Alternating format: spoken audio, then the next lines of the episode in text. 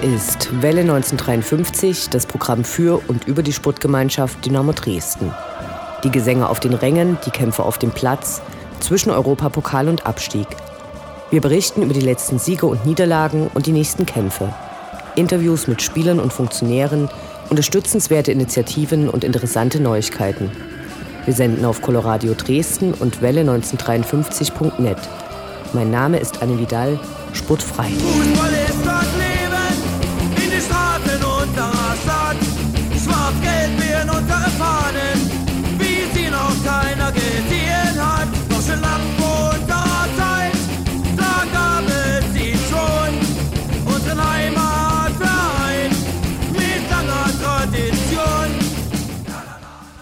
Nun ist es Ende der Sommerpause für die dritte Liga in greifbarer Nähe. Nächste Woche rollt endlich wieder der Ball in den Punktspielen. Bisher stehen 13 Abgängen, 14 Neuzugänge im Kader der ersten Mannschaft gegenüber. Aber die Transferperiode läuft ja noch einige Wochen. Nachdem vor Beginn der letzten Saison die Depression des Abstiegs zu überwinden und die Mannschaft damals eine Wundetüte war, stellt sich die Situation diesmal anders dar. Die SGD will um den Aufstieg in der Ostliga mitspielen.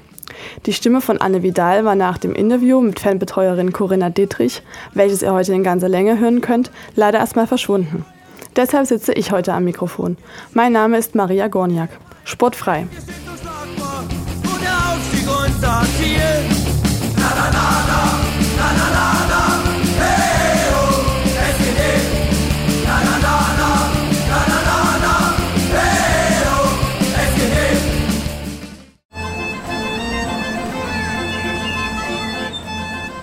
Die Fans bleiben Dynamo treu.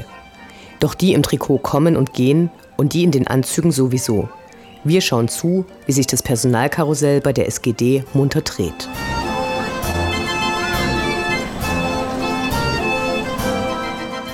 Bis zum Ende der Transferperiode kann natürlich noch einiges passieren. Bei einigen der guten Spieler der letzten Saison gibt es immer noch Wechselgerüchte. Silvano Convalius hat die SGD auf eigenen Wunsch verlassen und spielt in der nächsten Saison für den KSV Hessen-Kassel. Wir sagen auf Wiedersehen.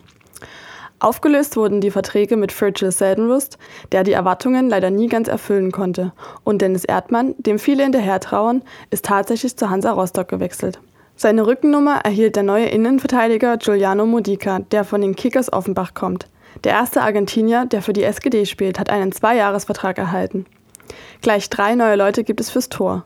Neben Janis Blaswitsch, der vorerst für eine Saison von Mönchengladbach ausgeliehen wurde, werden nun auch Markus Schubert von der U17 und Christian Tietz, der für die nun abgemeldete U23 im Tor stand, auf der Liste der ersten Mannschaft geführt. Als neuer Torwarttrainer wurde Brano Arsenovic eingestellt, der zuvor acht Jahre für den FC Ingolstadt gearbeitet hatte. Nachdem Tobias Müller die SGD verlassen hatte, war das Müller-Trio mit Yannick und Jim Patrick Geschichte. Nun wurde Fabian Müller verpflichtet, und zwar gleich bis 2018. Der Außenverteidiger, der auf beiden Seiten, aber auch auf den offensiven Außenbahnen eingesetzt werden kann, war die letzten Jahre in Aue. Hat also viel Zweitliga-Erfahrung und gehört hier nun auch zum Mannschaftsrat. Der Angriff wurde mit drei Spielern verstärkt. Der bisher nur ausgeliehene Matthias Fetsch wurde endgültig verpflichtet, nachdem er in der letzten Saison mit einem Hattrick gegen Rostock glänzte und dann verletzt ausfiel. Er hat zunächst einen Einjahresvertrag mit der Option auf ein weiteres Jahr erhalten, genau wie Ayas Ausmann, der aus Regensburg wechselt und im letzten Jahr bei seinem Torjubel vor dem K-Block keine Sympathiepunkte sammeln konnte, im letzten Jahr aber auch elf Tore schoss. Dazu kommt der erste Finne im Dynamo-Trikot, Tim Weirinen, der beim Absteiger BVB 2 angestellt war, aber das letzte halbe Jahr für Viktoria Köln stürmte und dort in 15 Spielen acht Tore schoss. Wir sagen allen Neuen herzlich willkommen.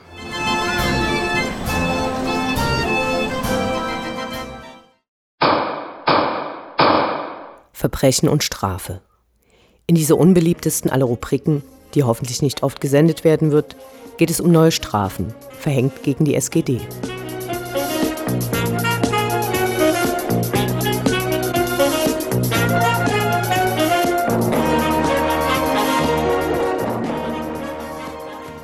Nur falls sich jemand gefragt haben sollte im Sommerloch. Die Sportgerichtbarkeit des DFB findet Pyro noch immer scheiße. Folgerichtig musste Dynamo für das letzte Auswärts- und Heimspiel 5000 Euro bezahlen. Rauchbombe, bengalische Feuer und ein Knallkörper im Stadion Rote Erde. Pyro bei der Abschiedschoreo für Benny Kirsten und Christian Fjell. Nun ja, in der Strafsaisontabelle hat Dynamo hinter Münster und Cottbus knapp vor Erfurt und Halle den Relegationsplatz belegt. Nur drei Vereine wurden in der vergangenen Saison überhaupt nicht vom DFB bestraft.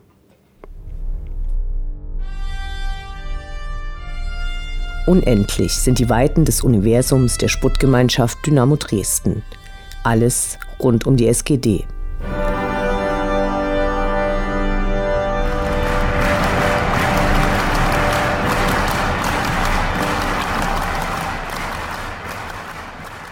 Vor vier Wochen fand im Stadion der öffentliche Trainingsauftakt statt, den mehr als 3000 Fans sehen wollten.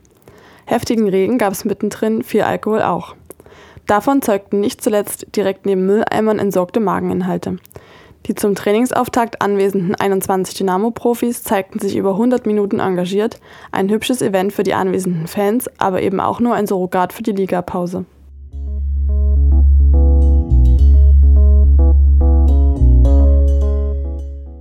Ende Juni wurde die Vorverkaufsstaffelung für die Tickets für das Benefizspiel gegen den deutschen Rekordmeister FC Bayern München veröffentlicht und sorgte für heftige Diskussionen ob der doch recht habigen Preise. Zunächst muss man nochmal anmerken, dass die Idee des Benefizspiels aus der Fanszene kam und der einzige Zweck der Veranstaltung die Schuldentilgung des Köln-Darlehens ist. Natürlich großartig, dass Bayern München ohne die übliche Antrittsgage anreist, schön auch für Europapokal-Nostalgiker und Futuristen. Vielleicht wird es auch im Fernsehen übertragen. Dann muss sich niemand ärgern, der sich wirklich das Spiel ansehen möchte. Die erhöhten Preise wurden von Vertretern aller Gremien, also auch der Fans, beschlossen. Auch die Partner von Dynamo arbeiten pro bono, damit der Zweck dieser Veranstaltung, der größtmögliche Gewinn für die Schuldentilgung, erreicht wird. Wie bei Pokalspielen üblich, können zuerst Jahreskarteninhaber ab dem 20. Juli eine Karte für ihren Platz erwerben. Anschließend können die Mitglieder wie üblich zwei Tickets kaufen. Dass anschließend Karten in den freien Verkauf gehen, glaubt Welle 1953 allerdings nicht. Schön, dass bei der Preisgestaltung die Mitglieder berücksichtigt wurden, die die Sonderumlage von 72 Euro bezahlt haben. Die müssen nur den halben Preis für ihr Ticket hinlegen, der dann fast mit dem Preis einer Karte für ein Ligaspiel vergleichbar ist. Also, wer das Spiel gegen Bayern München sehen möchte, es ist ein Benefizspiel.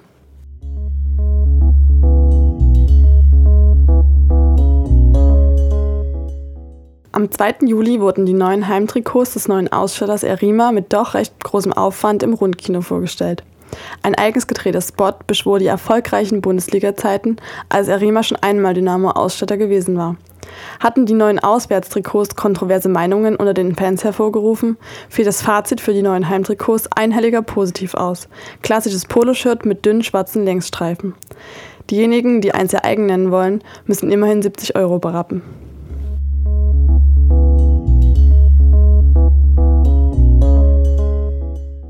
Die Faninitiative Schuldentilgung, die eigentlich zum 30. Juni auslaufen sollte, wurde nun noch leicht verlängert. Bis zum 16.08., also einen Tag vor dem Benefizspiel gegen Bayern München, darf noch für die Ablösung des Kölmel-Darlehens gespendet werden, bevor mit dem Benefizkick die Verantwortung für die Schuldentilgung quasi an den Verein zurückübergeben werden soll. Mehr als 120.000 Euro wurden mit zahllosen Aktionen, ob mit dem Sammeleimer bei den Spielen oder Auktionen auf eBay eingesammelt. Respekt und vielen Dank fürs Engagement.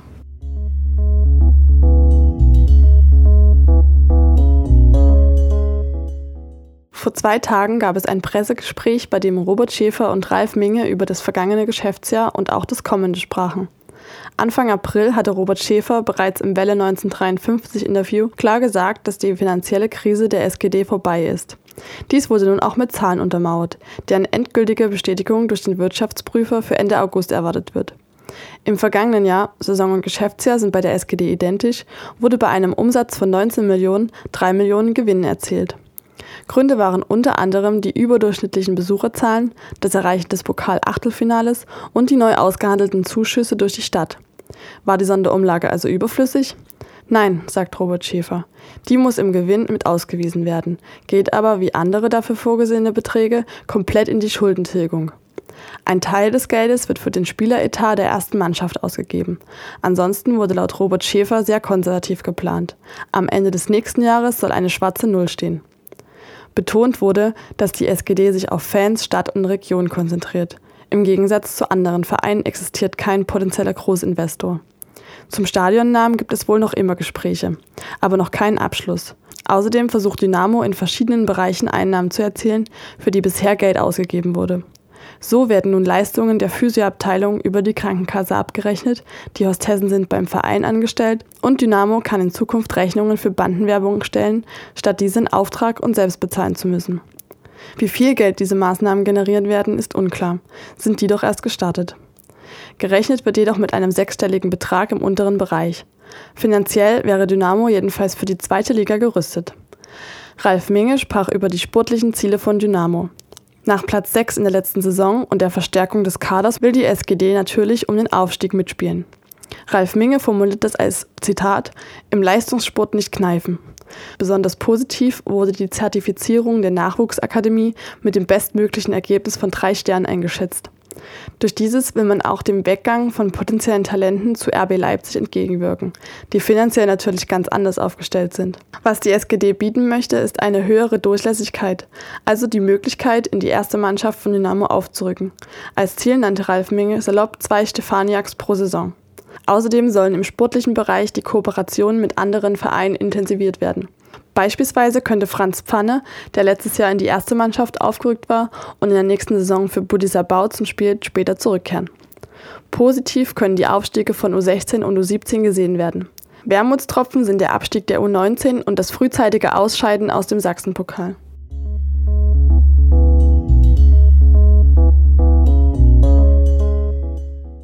Heute Abend wird der neue Cheftrainer Uwe Neuhaus beim Mitgliederstammtisch im Stadion offiziell vorgestellt. Welle 1953 wird euch in der nächsten Sendung die besten Witze weitererzählen, falls es welche gab.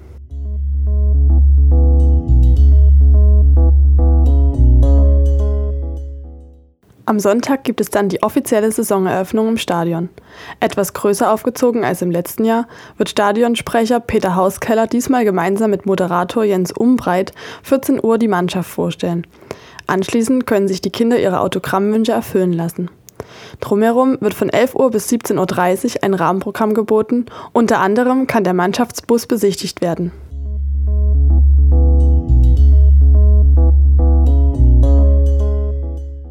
Am nächsten Dienstag, dem 21. Juli, gibt es ab 19.30 Uhr einen offenen Mitgliederstammtisch der Fangemeinschaft im Zelt der Torwirtschaft.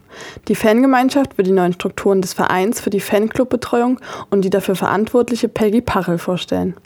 Zweites Thema ist vier Tage vor Saisonbeginn dann diese selbst. Hierfür sollen wahrscheinlich Uwe Neuhaus und Spieler des aktuellen Kaders Rede und Antwort stehen. Prost!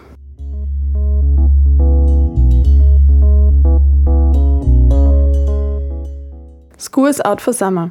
Zeit für die Jugend, sich den schönen Dingen zu widmen, die außerhalb der Fanräume leider oft illegal sind. Am nächsten Mittwoch, dem 22. Juli, gibt es im Fanhaus auf der Löbtauer Straße 17 mal wieder ein Graffiti-Workshop. Projektname Meine Stadt, mein Verein, mein Blog 2.0. Verschönert werden soll die Graffiti-Wand des Fanhauses. Ran an die Dosen. Aber gut, ich meine, alles, was ich jetzt rede, ist alles Schall und Rauch. Das Interview. Gespräche mit Spielern, Funktionären, Initiativen, Freund und Feind.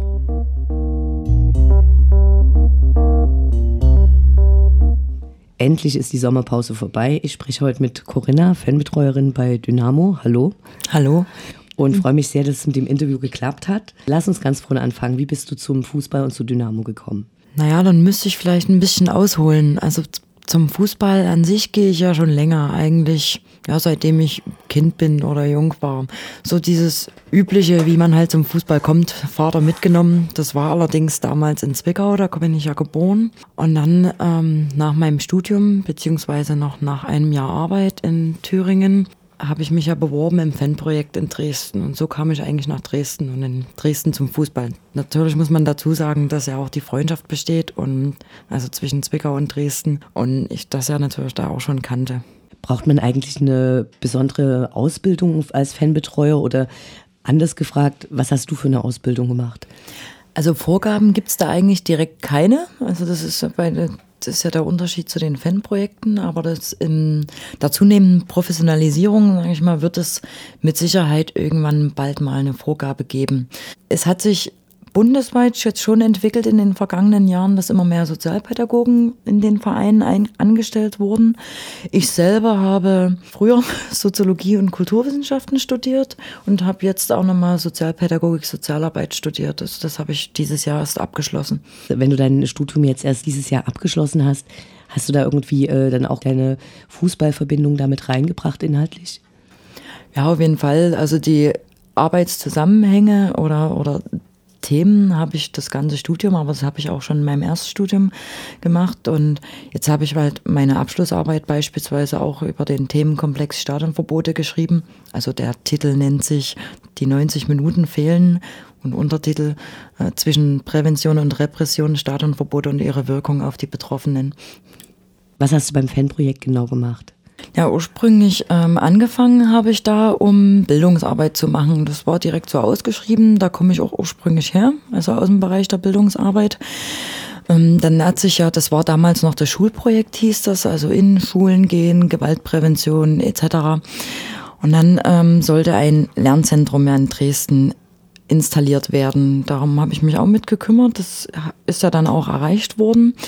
Dann hat sich das aber so entwickelt. Ich habe ja viel am Spieltag gemacht, habe viel mit den Jungs und Mädels gearbeitet, viel auch im, im Streetwork-Bereich gemacht, im Einzelfallhilfe, Gruppenarbeit. Und dann hat sich mein Arbeitsschwerpunkt verlagert, sag ich mal. Also ich habe dann mehr mit der Fanszene an sich gearbeitet, dann habe ich viel Gremienarbeit, gerade bundesweit gemacht. So, also so kann man das grob und kurz zusammenfassen. Und dann bist du mehr oder weniger sanft direkt ein Betreuerin bei Dynamo geworden. Naja, das war damals nach dem Spiel, nach dem Pokalspiel in Hannover. Da wurde natürlich wieder viel debattiert. Unter anderem ein Themenbereich war ja Ausbau der Fanarbeit. Mm, ich war dann irgendwie auch Thema. Es gab eine, es wurde eine Stelle geschaffen, beziehungsweise eigentlich eine ganze Abteilung. Das war natürlich sehr interessant, dass man das auch mal ein bisschen fundiert angeht und nicht, wie es vielleicht früher war, eine, ja, eine Art Fanverwaltung mehr. Das sollte schon sich entwickeln zu einer Fanbetreuung, zu einer richtigen. das fand ich schon interessant.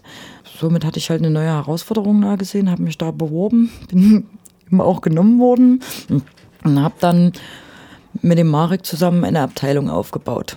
Ich kann mir vorstellen, dass die Akzeptanz äh, von den Fans das Wichtigste mit bei deiner Arbeit ist. Wie bekommt man die?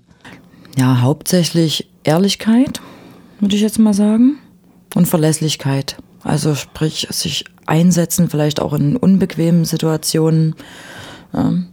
Also mit den, mit den zwei Begriffen würde ich das eigentlich umreißen. Wie läuft die Arbeit der Fanbetreuer am Spieltag ab? Ähm, so ein Spieltag geht ja für uns sehr viel eher los als am Samstagmorgen oder am Samstagmittag. Spieltagsabhängig, ja, je nachdem, was es für ein Spiel ist, fangen wir mindestens zwei Wochen vorher an so ein Spiel vorzubereiten, also sprich Kontakt zum Gegner aufzunehmen, zu unseren Kollegen, mit der Fanszene zu sprechen, was liegt an, also auch ähm, Fanaktionen jetzt divers, ob das jetzt eine Choreografie ist oder andere Sachen. So, dann ist ein Unterschied, ob es Heimspiel ist oder Auswärtsspiel.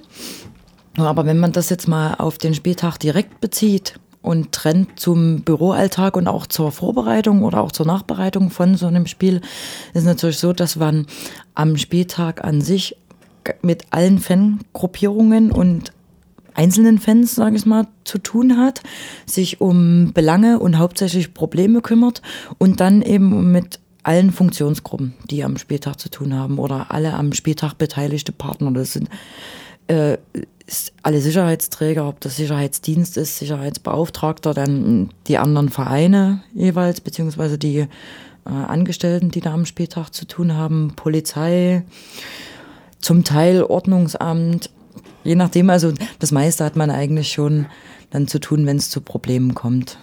Lass uns noch mal kurz zurückgehen äh, zu der Vorbereitung von so einem Spieltag. Du hast gesagt, ihr fangt da zwei Wochen vorher an. Sprecht ihr die anderen Clubs an? Kommen die auf euch zu? Gibt es da Treffen vor Ort vorher, wenn es Auswärtsspiele sind? Oder wie stelle ich mir das vor? Das ist eigentlich verschieden. Es gibt vom, vom DFB, sage ich mal, wie so eine Art Regel, dass sich der Auswär also der Gastverein meldet oder zuerst melden soll. Aber wir sind da eigentlich nicht so. Wir melden uns mal zuerst, je nachdem, wie wir das Spiel einschätzen. Also das geht ja auch manchmal äh, weit über die zwei Wochen vorher. So, dann melden wir uns zuerst bei unseren Kollegen.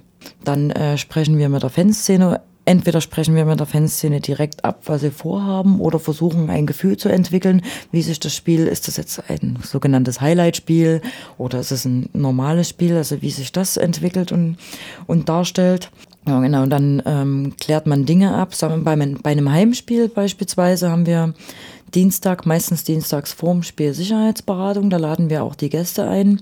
Da wird dann halt abschließend alles geklärt. Also die allgemeinen Sicherheitsfakten, was jetzt uns nicht so sehr betrifft. Und dann eben Fanaktionen. Ob das jetzt ein Marsch ist, eine Demo, was wir jetzt wie letztens zum Rostock-Spiel hatten oder womit wir uns auseinandersetzen mussten, auf jeden Fall im Vorfeld. Choreografien, ja, dann ähm, gibt es auch Vetos beispielsweise von der Feuerwehr oder von Polizei, wenn es jetzt aha, in, in die Sicherheitsabläufe vielleicht eingreifen könnte, muss man solche Dinge klären. So. Und das ist aber bei Heimspielen eigentlich relativ einfach, weil wir da eigentlich ein wirklich ein sehr gutes System geschaffen haben in den letzten Jahren. Das funktioniert, die Zusammenarbeit funktioniert gut mit allen beteiligten Partnern. Und bei Auswärtsspielen ist es so, da laden wir uns eigentlich selber regelmäßig zu den Sicherheitsberatungen ein. Und sofern die stattfinden, das ist ja jetzt in der dritten Liga auch nicht so üblich, weil halt schon Hauptamt auch auf Ehrenamt trifft. Da muss man sich schon umstellen. Aber bei den allermeisten Spielen fahren wir auch hin, sofern wir, sofern eine stattfindet, sofern wir eingeladen werden. Versuchen Vorurteile abzubauen auf jeden Fall, weil es schon so ist, dass äh, einige Vereine dann doch vorteilsbehaftet daran gehen. Der Ruf eilt einen voraus. Also kann man auch vielleicht nicht unbedingt den, den Leuten verübeln. Wir versuchen darzustellen, was erwartet uns von dem Spiel, was erwartet den, den gastgebenden Verein von dem Spiel, wie reisen die Leute an, ist so was geplant ja, an, an Fanaktionen. Dann hat man natürlich halt Spiele wie in Kaiserslautern beispielsweise, damals noch zu Zweitliga-Zeiten, wo dann Optionsscheine ins Spiel gebracht werden, wo Sammelparkplätze irgendwie ausgerufen werden, was wir schon versuchen, also auch im Sinne der Fankultur zu vermeiden. Dann fährt man halt auch öfters hin, muss mehrere Telefonate führen, auch sich mal an DFB oder an DFL damals noch wenden. Da hat man halt ein bisschen mehr Aufwand. Ihr also, seht euch als Stelle, die tatsächlich auch die äh, Faninteressen versucht zu stärken und wahrzunehmen. Ja, auf jeden Fall. Äh, Gibt es eine Zusammenarbeit mit szenekundischen Beamten? Ja, Zusammenarbeit, ähm, ich sag mal, eine Kooperation gibt's auf jeden Fall. Die ist aber gerade bei szenekundigen Beamten eher spieltagsbezogen, anlassbezogen und vielleicht auch problembezogen. Also sprich, wenn bei Auswärtsspielen Leute im Gewahrsam sind, dass man jemand losschickt oder anfragt, wann kommen die raus, weil wenn ein Sonderzug angenommen fährt, der fährt natürlich dann nicht los, beziehungsweise kümmern sich, kümmern sich die Fanszene dann schon drum, dass der nicht losfährt, weil wenn auf ein, zwei Leute gewartet wird, dann wird halt gewartet. Aber eine, eine intensivere Kooperation besteht schon mit den Einsatzleitern. Ne? Das ist auch in, für unsere Arbeit wichtiger. Ihr hilft auch Leuten, die mit dem Stadionverbot äh, belegt wurden.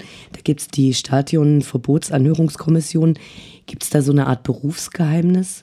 Puh, ja, wenn du das jetzt auf Stadionverbote beziehst, würde ich das eigentlich gerne, würde ich mehr ausholen wollen. Stadionverbote ist das eine. Also bei der Kommission hast du recht, ist schwierig, weil wir stehen dann jedes oder oftmals vor einem Dilemma, wenn beispielsweise jemand kommt, er möchte seinen Fall gern darstellen möchte vielleicht auch eine Verbesserung erreichen. Es läuft aber ein Ermittlungsverfahren. Wir laufen jedes Mal Gefahr, und das ist natürlich schon lange Thema, auch, auch bundesweit, dass wir als Zeugen vorgeladen werden können. Sprich, wenn das Ermittlungsverfahren noch läuft und der Betroffene will seinen Fall darstellen, will auch ehrlich sein, hat dann aber das Problem, und wir ja auch, dass wir eventuell als Zeugen vorgeladen werden können. Also ihr habt im Prinzip nicht wirklich ein Aussageverweigerungsrecht.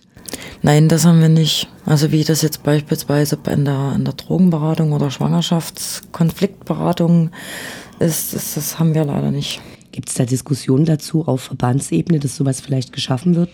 Es gibt seit langem Diskussionen dazu, vor allem weil vor ein paar Jahren das schon Thema war, also in, dem, in den Fanprojektkreisen, Vorladung, uns selber ging es auch schon so, dass wir, muss ich jetzt mal so sagen und auch eigentlich kritisieren, weil wir das auch lokal vor Ort zum Thema gemacht haben.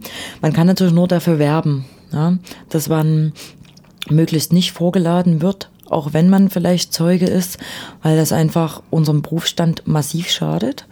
Also ich treibe es mal auf die Spitze, sofern, wenn einer von uns vorgeladen wird und das auch machen muss, also dann eine richterliche Vorladung bekommt oder eine staatsanwaltschaftliche so rum, dann können wir unseren Job an den Nagel hängen. Also dann ist natürlich das Vertrauen dahin und damit auf der Vertrauensbasis ist das A und O und damit können wir unseren, unsere Arbeit nicht weitermachen. Aber um auf deine Frage nochmal einzugehen, das ist wirklich seit langem Thema und man bekommt es aber halt, also gesetzlich bekommt man das nicht unter, dann müsste das von der Politik kommen, dass vielleicht mal eine Fraktion irgendwo da was einreicht, dass das für uns mitgeschaffen wird, so eine Art Berufsgeheimnis.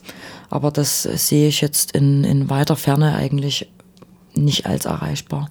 Wie sieht dein Büroalltag aus?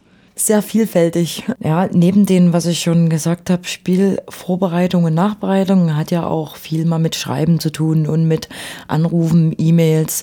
Haben wir viele Netzwerke und Runden und Gremien und, und Vorbereitungsrunden, ja, also wo man sich dann trifft, Dinge abspricht. Wir haben die benannte Staat- und Verbotsanhörungskommission, die, ähm, wo ich auch die Vorbereitung und die ganze Orga mache. Wir haben Turnustreffen mit der Fanszene, mit der Geschäftsführung, die müssen vorbereitet werden.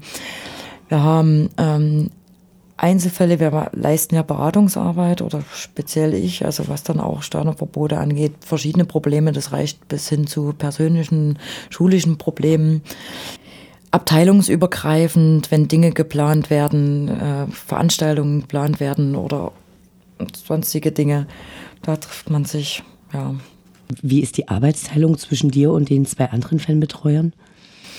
Also erstmal ähm, Marek und ich sind ja die beiden Hauptamtlichen. Bei uns überschneidet sich schon sehr viel, weil wir auch viel zusammen machen, beziehungsweise auch viel zusammen machen müssen. Aber wenn man bei uns das grob aufteilen will, ist es der Spieltag an sich und die Vorbereitung, Nachbereitung und dann auch mit unseren Ehrenamtlichen ähm, alles organisatorisch darum drumherum, was es gibt. Das ist, liegt eher so bei Marek. Und bei mir liegt dann eher die pädagogische Arbeit und auch alles, was Kommunikation angeht, untereinander, ähm, Einzelfallhilfe, die Stadionverbote auch die konzeptionelle Arbeit oder wenn es auch an, an Gelder beantragen geht, beispielsweise, was wir im Bereich der Behindertenbetreuung mehr machen, beziehungsweise versuchen zu machen, klappt natürlich nicht immer. Das liegt dann eher bei mir. Und die Maria, die bei uns geringfügig angestellt ist jetzt seit März, sie war vorher unsere Praktikantin, hat sich da im Bereich der Behinderten-Fanbetreuung ähm, sehr gut gemacht, hat da, war da sehr engagiert. Sie kümmert sich ja um die Belange der behinderten und beeinträchtigten Fans. Ich stelle mir vor, dass ihr zwischen den ganzen Ereignissen am Spieltag, ums Spiel drumherum und eben auch dann aber mit den ganzen Gremien, dass ihr da mit raubeinigen Fans zu tun habt und aber auch mit vielen Schlipsträgern und Angestellten des Vereins. Wie, wie fühlt sich das an? Wie ist das? Ich erweitere das einfach mal auf alle, auf alle Funktionsgruppen, nenne ich es mal, die es sonst noch gibt.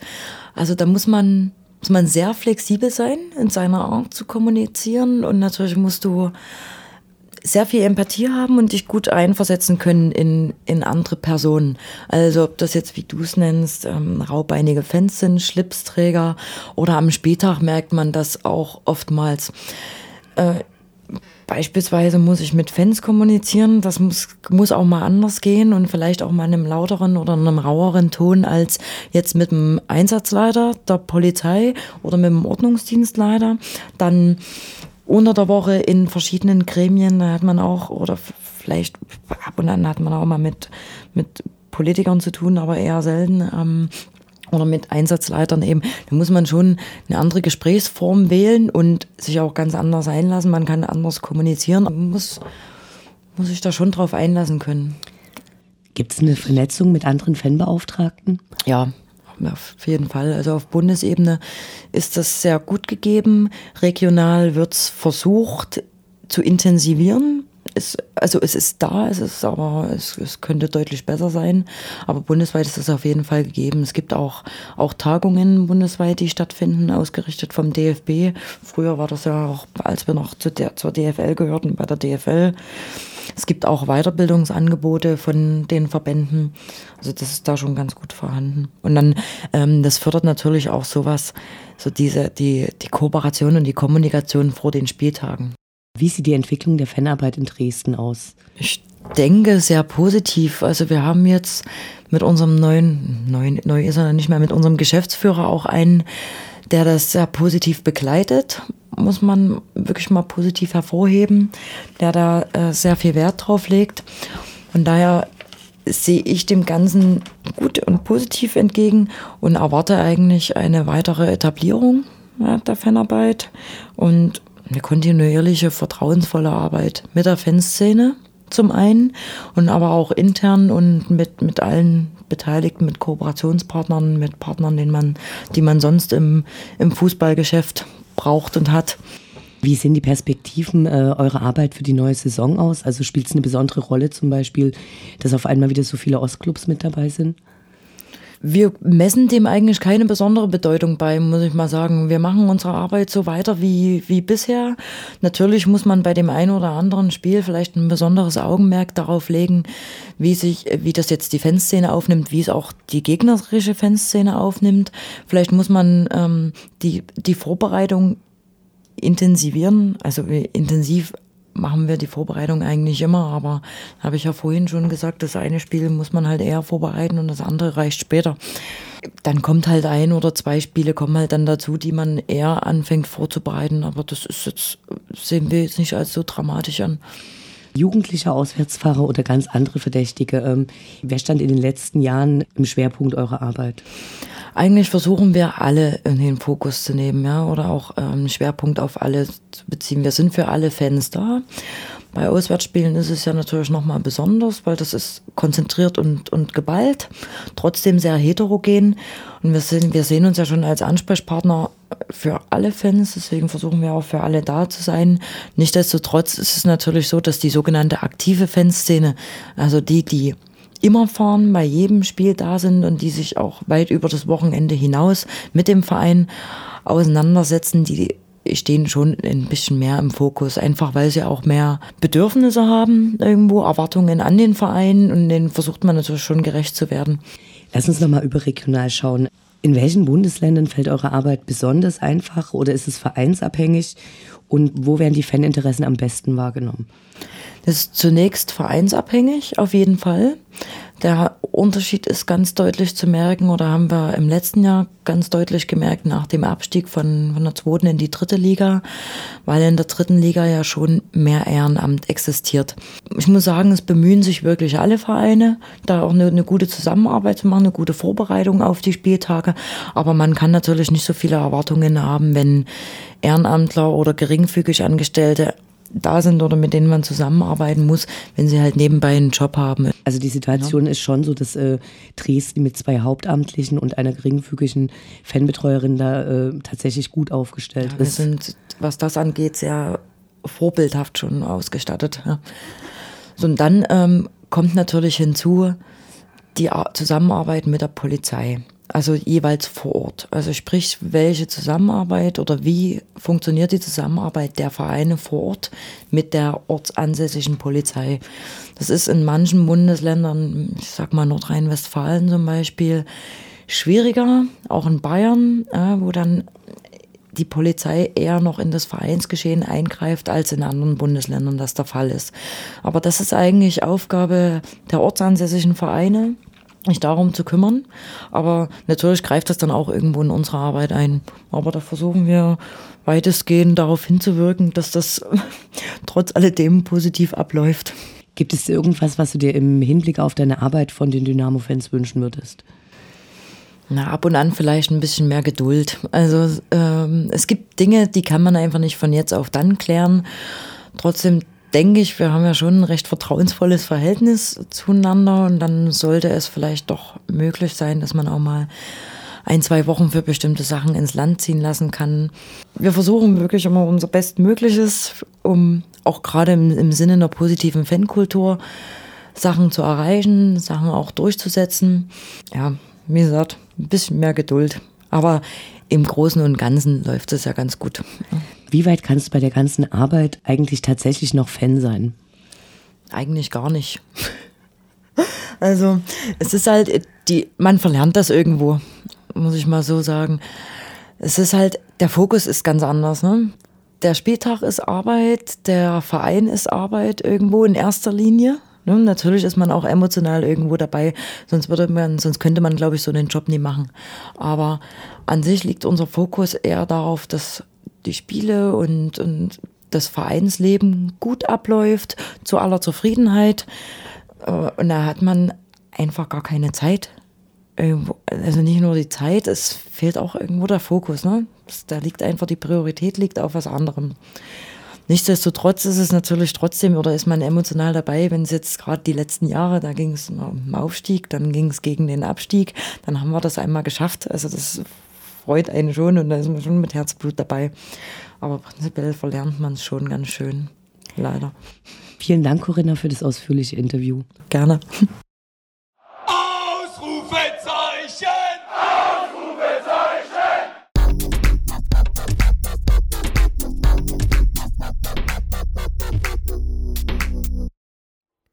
Der Blick nach vorn. Die nächsten Spiele, die nächsten Termine. Hoffnung und Zuversicht. Niederlage oder Ufter.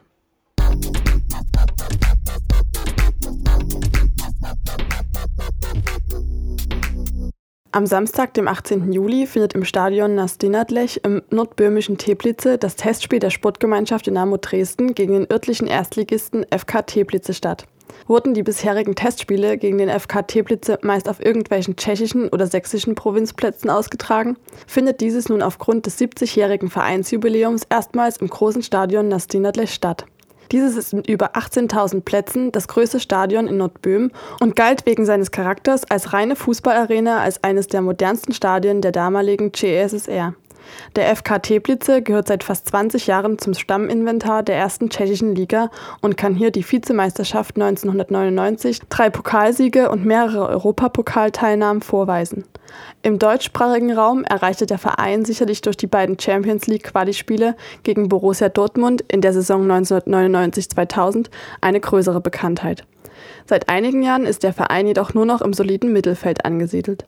Seit zehn Jahren hat man sowohl mit der Meisterschaft als auch mit dem Abstieg nichts mehr zu tun.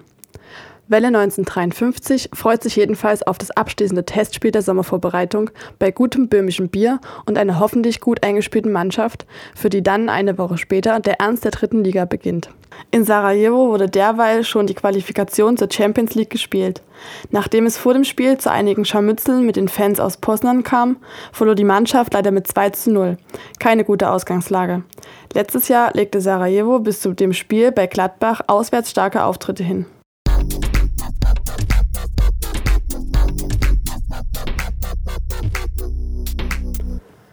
Erster Spieltag, 25. Juli, Samstag 14 Uhr, SGD gegen VfB Stuttgart 2. Wie schon im letzten Jahr bestreitet die SGD das Eröffnungsspiel der Saison zu Hause gegen die Bubis des VfB Stuttgart. Damals gelang mit Schützenhilfe der Gäste, die das erste Tor für uns per Eigentor klarmachten, ein 2 zu 1. Im Rückspiel Anfang Dezember gab es nur ein 0 zu 0. Da die Stuttgarter einen großen Teil ihrer Mannschaft nach dem Ende der Saison abgegeben haben und damit viele Neuzugänge verzeichnen, sagen wir kein Ergebnis voraus. Einen Sieg wünschen wir uns natürlich und sind gespannt auf die Aufstellung und Taktik des neuen Trainers.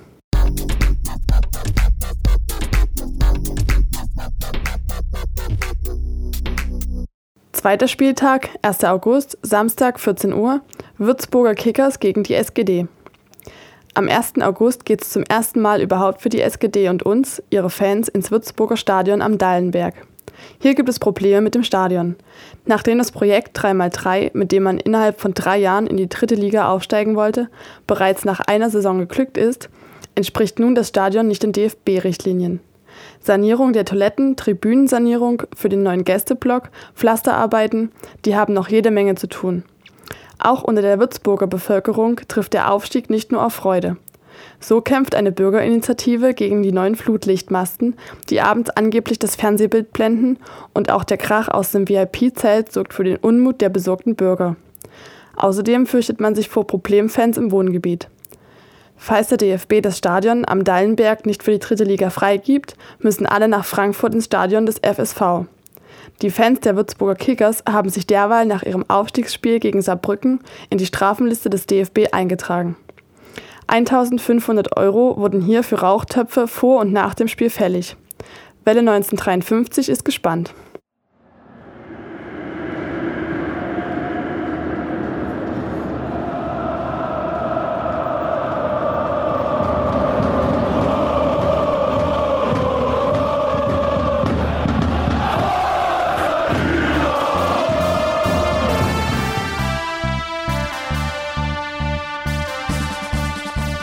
Das war Welle 1953, das Programm für und über die Sputtgemeinschaft Dynamo Dresden. Die neue Sendung über die SGD, uns, die Fans und alle Neuch- und Widrigkeiten auf dem Weg zum Europapokal gibt es in zwei Wochen bei Coloradio und zum Nachhören im Internet auf welle1953.net als Podcast, den ihr selbstverständlich abonnieren könnt, um keine Sendung zu verpassen. Mein Name ist Anne Vidal. Auf Wiederhören. Bis zum nächsten Mal.